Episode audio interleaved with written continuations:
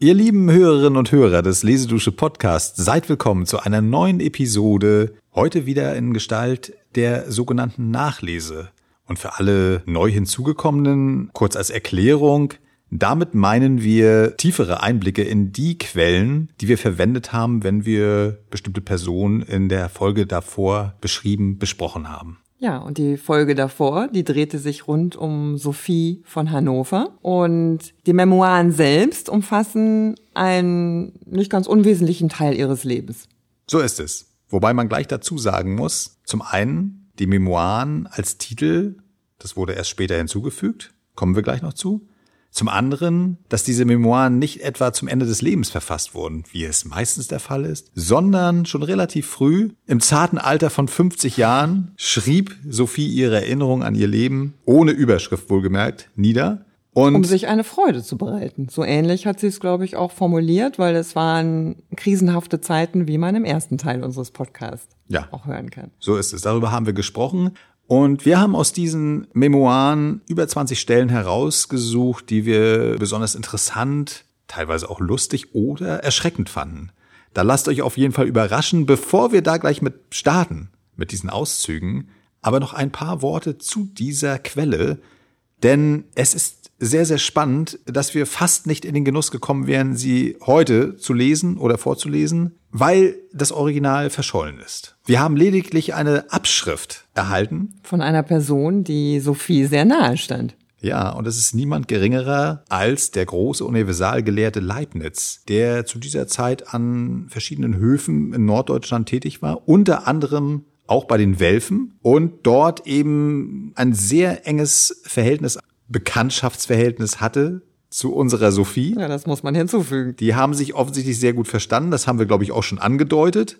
Und sie sprachen über alles Mögliche, eben sowohl über philosophische Dinge als auch über die Gartengestaltung was unserer Sophie ja sehr wichtig war. Mhm. Und Leibniz hatte zusätzlich einen Auftrag bekommen, die Geschichte der Welfen zu erforschen und aufzuschreiben. Also die Welfen sind eben das Adelshaus, in das unsere Sophie eingeheiratet hat. Und in diesem Zusammenhang macht er eine Abschrift von diesen Memoiren von Sophie. Ja, und ich habe ihn fast vor meinem geistigen Auge, wie er sich da herrlich amüsiert hat. Also ich denke, er hat das auch geschätzt, was er da hatte. Im Stillen, wie dann auch beim Abschreiben, hat auch selber nachher zu Papier gebracht, dass diesem Text ein ganz besonderer Zauber innewohne.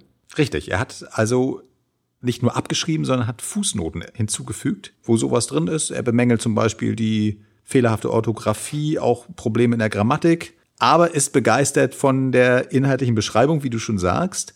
Dennoch ist dieses Schriftstück streng geheim offensichtlich. Sophie selbst wollte nie, dass es veröffentlicht wird. Leibniz hält sich daran und so verschwindet dieses Schriftstück in den Untiefen, möchte ich sagen, des hannoveranischen Archivs mhm. und liegt dort bis ungefähr 1850. Niemand weiß davon, keiner vermutet es. Und in dieser Zeit fangen Archivare überall an, auch die geheimen Archive der Herrscherfamilien zu öffnen. Das ist erlaubt und veröffentlichen diese Sachen. Und dort stoßen sie dann tatsächlich auch auf diese Memoiren, die übrigens auf Französisch gehalten sind, und veröffentlicht sie das erste Mal. Es dauert dann nochmal mehr als 50 Jahre, bevor die Übersetzung, die wir verwendet haben, 1913 gedruckt werden. Also eine sehr, sehr lange Geschichte. Mhm. Und ein glücklicher, nennen wir es mal Zufall, dass wir diese wirklich schönen, unterhaltsamen Texte uns anhören können. Und damit sind wir am Ende mit unserem kleinen Vorwort und wünschen euch viel Vergnügen beim Anhören dieser interessanten Passagen, die den Zeitraum 1630 bis 1680 abdecken.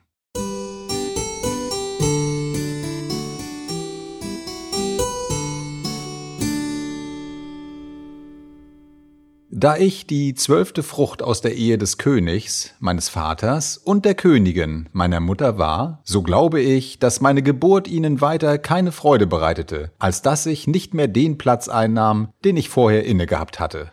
Man war sogar an Verlegenheit, welchen Namen und welche Paten man mir geben solle, denn alle Könige und Fürsten von Ansehen hatten dieses Amt schon bei den Kindern, die mir vorangegangen waren, übernommen.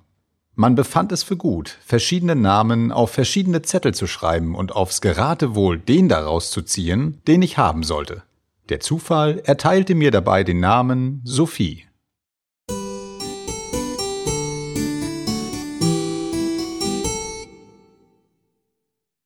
Kaum war ich so weit, dass ich fortgeschafft werden konnte, als die Königin, meine Mutter, mich nach Leiden schickte, das nur drei Stunden vom Haag entfernt liegt. Und wo ihre Majestät alle ihre Kinder fern von sich erziehen ließ, denn der Anblick ihrer Affen und ihrer Hunde war ihr angenehmer als der unsrige.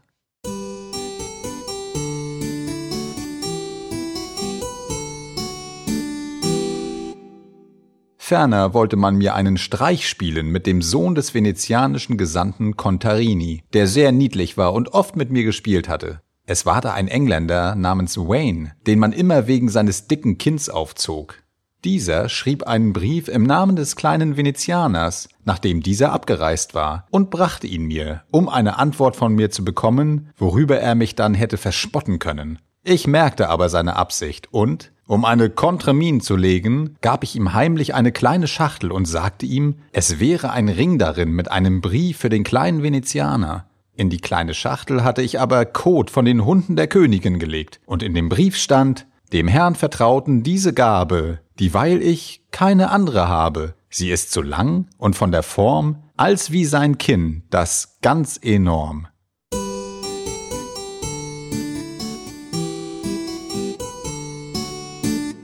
Einige Zeit später kehrte die Königin zurück, worauf die Königin von England mit ihrer Tochter Marie eintraf, die mit dem jungen Prinzen von Oranien verlobt war. Die Königin, meine Mutter, traf mit ihr in Honsladik zusammen und ich wurde als die geeigneteste von meinen Schwestern angesehen, um der jungen Prinzessin Gesellschaft zu leisten, die nur ein wenig jünger war als ich. Die schönen Porträts van Dijks hatten mir eine so schöne Vorstellung von allen englischen Damen gegeben, dass ich überrascht war zu sehen, dass die Königin, die ich so schön auf dem Gemälde gesehen hatte, eine kleine Frau war, mit langen, magern Armen, ungleichen Schultern und Zähnen wie Hauer, die ihr aus dem Munde hervorstanden.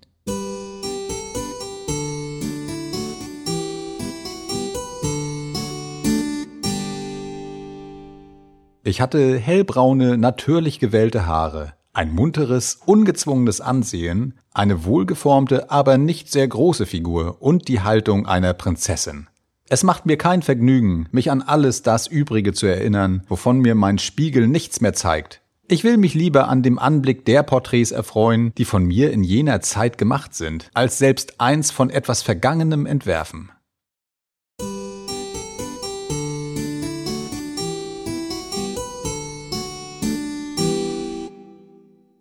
Die übrige Zeit, die wir in Stuttgart waren, verging mit Bällen, Musik, Wirtschaften, Jagd und Spaziergängen.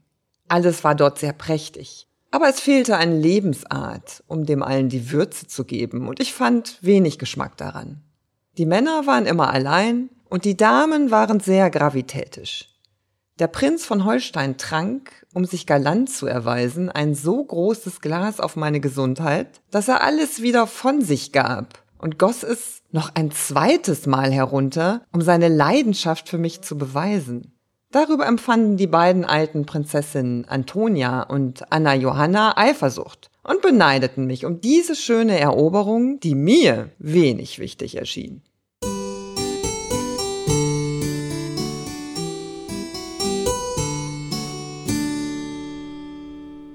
Zu dieser Zeit kam der Herzog Ernst August von Braunschweig und Lüneburg auf seiner Rückreise von Venedig durch Heidelberg.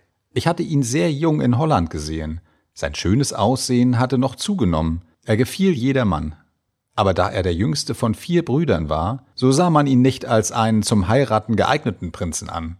Wir spielten Gitarre zusammen, wobei er die schönsten Hände von der Welt zeigte, und auch beim Tanz tat er Wunderdinge. Er bot mir an, mir Stücke für die Gitarre von Corbetti schicken zu wollen und begann darüber einen Briefwechsel mit mir, den ich jedoch zuerst abbrach. Ich hatte Angst, die Welt möchte sagen, meine Freundschaft für ihn wäre zu stark.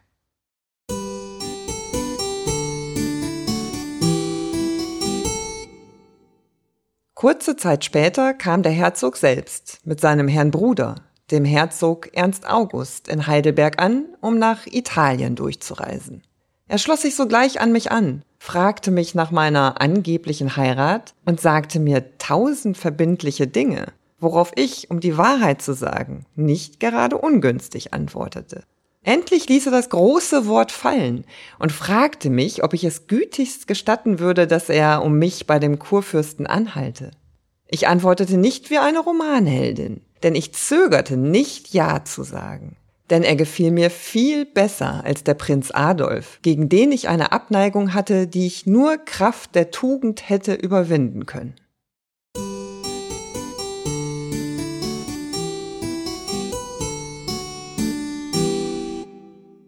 Inzwischen hatte der Herzog von Hannover sich bei seiner Ankunft in Venedig an die erste Kurtisane gemacht, die ihm begegnet war, nämlich eine Griechin, die weiter nichts Schönes an sich hatte als ihre Kleider.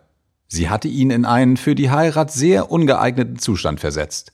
Er sah mich nicht mehr. Die Ausschweifungen Venedigs hatten unüberwindliche Reize für ihn.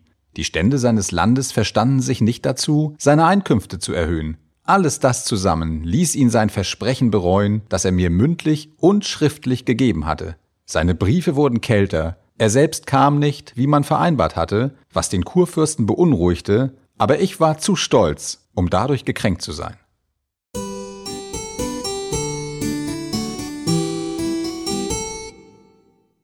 Sie ließ meine Schwester und mich rufen. Die Degenfeld hatte ihrerseits den Kurfürsten benachrichtigen lassen. Und als wir eintraten, erblickten wir einen ganz außergewöhnlichen Auftritt. Der Kurfürst stand vor seiner Geliebten, um die Schläge abzuwehren, die sie von seiner Gemahlin hätte bekommen können. Die Kurfürstin ging im Zimmer hin und her und hatte alle Schmucksachen der Degenfeld in den Händen. Ganz voller Zorn trat sie an uns heran und rief, Prinzessin, das ist der Lohn der Dirne, das ist nicht für mich. Ich konnte mich nicht enthalten, über diese Klage zu lachen und platzte so heraus, dass die Kurfürstin davon angesteckt wurde und ebenfalls an zu lachen fing.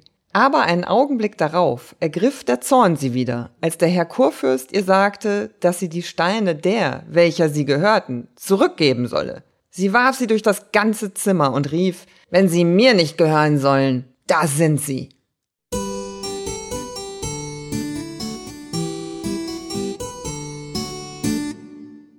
Ich erinnere mich noch mit vergnügender Freude, die wir darüber empfanden, uns in voller Freiheit einander angehören zu dürfen, nachdem alle Fürsten und Fürstinnen abgereist waren, und der Leidenschaft, die der Herr Herzog für mich zeigte. Bevor er mich heiratete, hatte er geglaubt, ich sei ihm gleichgültig, da er mich nur aus Eigennutz heiratete. Jetzt aber zeigte er sich derartig für mich eingenommen, dass ich mir einbildete, er würde mich sein ganzes Leben lang lieben, und ich betete ihn derartig an, dass ich mich verloren glaubte, wenn ich ihn nicht sah. Wir waren immer zusammen, und meine guten Freundinnen sahen mich nur noch abends und morgens, womit sie nicht zufrieden waren.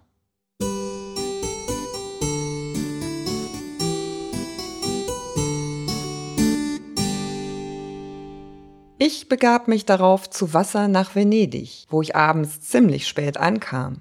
Der Herr Herzog fragte mich, ob ich die Stadt nicht schön fände, und ich wagte nicht Nein zu sagen, obgleich sie mir sehr melancholisch erschien.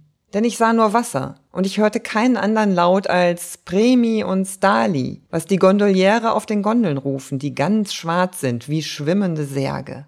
Um mich zu unterhalten, zeigte man mir Nonnen, die für nichts anderes Sinn haben als für Männer und Kirchen, die das Stelldichein aller Verliebten sind.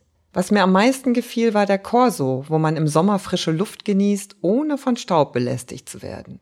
Ich lebte dort auf einem solchen Fuß, dass man von allem, was ich tat, sagte, ea la moda franchese, was mich so dreist machte, dass ich abends mit dem Herrn Herzog und mit meinem Mädchen auf der Straße tanzte, wo einige edle Venezianer waren, die dieser französischen Freiheit lebhaft Beifall klatschten.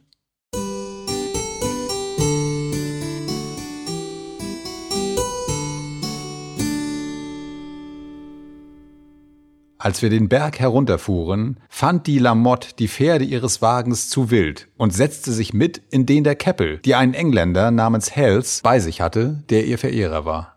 Die Pferde des leeren Wagens gingen durch, und zwar mit solchem Ungestüm, dass sie den Wagen, worin sich die drei Personen befanden, umwarfen und sie in die übelste Lage versetzten.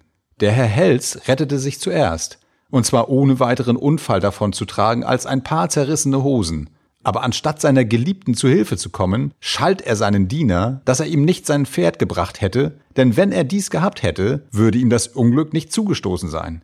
Der Graf Quinto, der auch für das Rennen zu der Partei der Keppel gehörte, blieb in Verzückung stehen und betrachtete sie. Nur der Chevalier Sanders, der sie seitdem geheiratet hat, gab ihr einen wahren Beweis seiner Liebe, denn er zog sie unter den Füßen der Pferde hervor und erwies darauf ihrer Gefährtin denselben Dienst.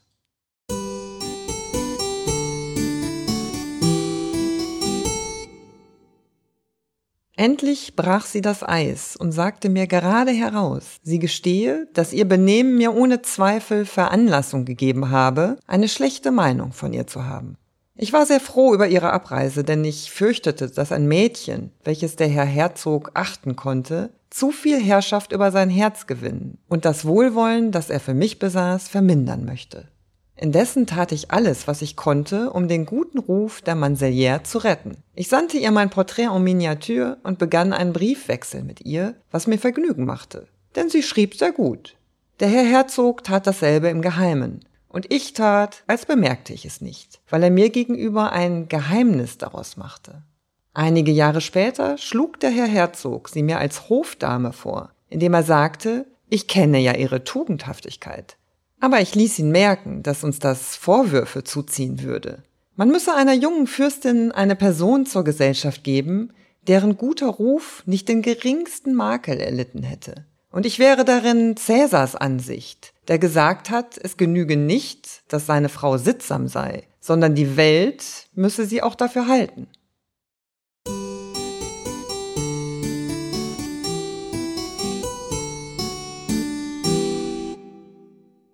Indessen wollten die Wohlgesinnten oder die angeblich diese Gesinnung hegten, versuchen, die beiden Brüder wieder zu versöhnen.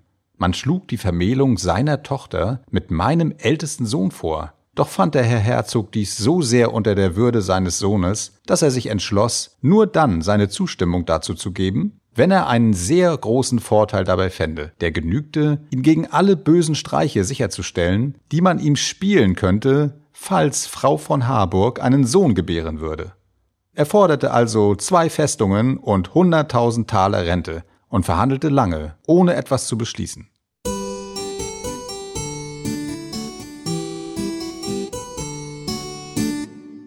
Wir waren dort sehr lustig, bis die Herzogin von Mecklenburg und ihre Nichte Angst bekamen vor einem kleinen Kind des Schiffskapitäns, das die Pocken haben sollte.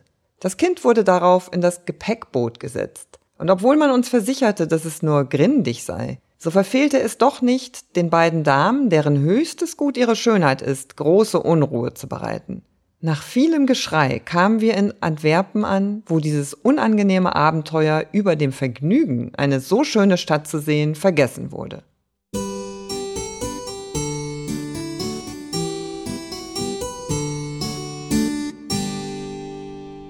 Als wir in den Vorhof einfuhren, sah ich die Frau Herzogin von Orléans aus Leibeskräften laufen und Mademoiselle hinter ihr her, um mich zu empfangen. Ich konnte kaum aus dem Wagen steigen und meiner Schuldigkeit Genüge tun. Die gute Prinzessin küsste mich, weinend vor Freude, mich wiederzusehen, und hielt mich fortwährend in ihren Armen. Sie ließ mich kaum einen Moment los, um mir Zeit zu lassen, Mademoiselle zu begrüßen, während sie selbst sehr zärtlich Frau von Harling küsste, die ihre Gouvernante gewesen war.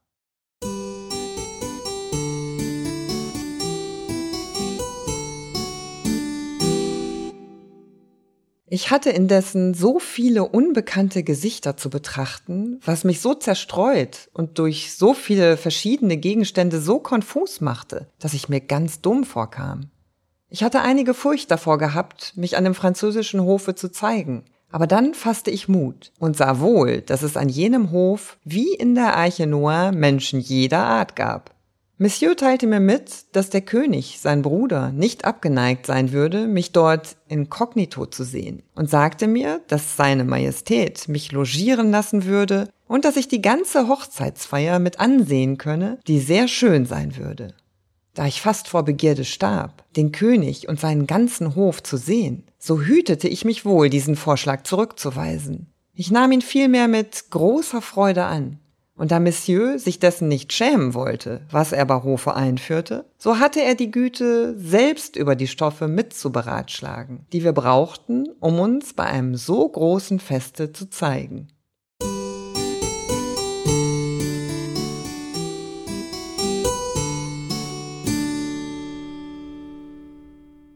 Als sie hinausgegangen war, wandte sich der König zu mir, machte mir ein sehr höfliches Kompliment und bezeugte mir die Hochachtung, die er für das Haus Braunschweig besäße und insbesondere für den Herrn Herzog, meinen Gemahl, und sagte, dass es ihm zu jeder Zeit ein Vergnügen sein würde, dies zu beweisen. Nachdem er dies gesagt hatte, verbeugte er sich vor mir und verließ mich. Von dort führte man mich in die französische Komödie. Ich fand so viele Leute zu betrachten, dass ich auf die Schauspieler nicht groß acht gab. Denn das Gedränge war dort sehr groß und die Hitze war schrecklich. Und ich fand, dass die Vergnügungen des französischen Hofes mit sehr vielen Unbequemlichkeiten verbunden seien. Man trank Limonade zur Erfrischung. Als ich solche verlangte, rief man ganz laut Zu trinken für Frau von Osnabrück, was ich sehr ungezogen in Gegenwart des Königs fand.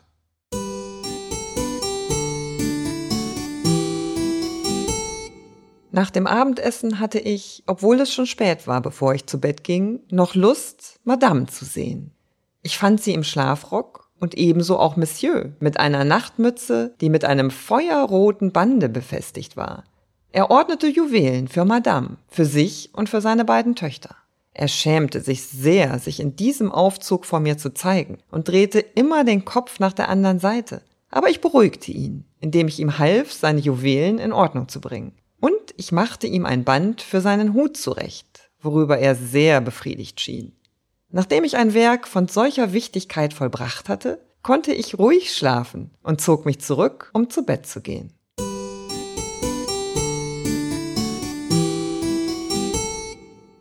Diesen Tag habe ich nicht vergessen, denn wir mussten sehr weit durch den Schmutz gehen, um zu seinem Schloss zu gelangen. Freilich bot er mir einen Wagen an, aber er hatte, glaube ich, keine Pferde, denn der Wagen kam nicht, und es war sehr spät. Seine Frau empfing mich auf einem Stuhl sitzend, denn sie hatte ein Beinleiden, das sie zu gehen verhinderte, zum Ersatz ging jedoch ihre Zunge fortwährend. Sie bot uns tausend Sachen zu unserer Erfrischung an, gab uns jedoch nichts. Mein Koch wollte das Fleisch zubereiten, das er mitgebracht hatte, aber da ihm die ausgehungerten Windhunde des Edelmanns fast alles wegrissen, so hatten wir ein sehr dürftiges Mahl. Die Dame des Hauses sprach immer von dem guten Wein, den sie im Keller habe und wovon sie uns geben lassen wolle, wie sie sagte, aber unglücklicherweise fand sich der Diener nicht, der das gute Fass kannte. Sie tat immer sehr bemüht, ihn suchen zu lassen, aber er fand sich nicht. Ich kümmerte mich nicht weiter darum, aber es überraschte mich, dass man uns volle Weinberge zeigte, ohne uns eine einzige Traube davon geben zu wollen.